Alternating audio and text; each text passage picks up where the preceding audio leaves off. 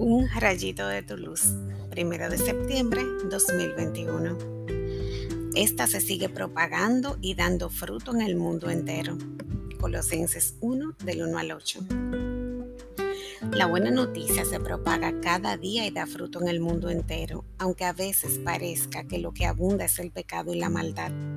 Sin embargo, ni la pandemia fue capaz de contener a los siervos de Cristo.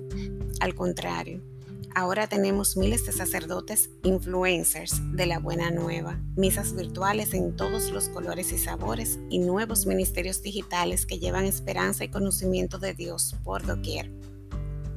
Donde abunda el pecado, sobreabunda la gracia y esa certeza es nuestra fuerza.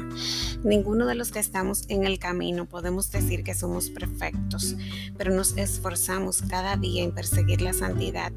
Caemos y nos levantamos lo más pronto posible, porque quien ama a Cristo desea complacerlo en todo como respuesta al gran amor que nos tiene. Oremos. Señor, gracias por darme conocimiento de ti tu palabra me conforta y me anima cada día a caminar a tu lado y a compartir las pequeñas y grandes obras que haces en mi vida.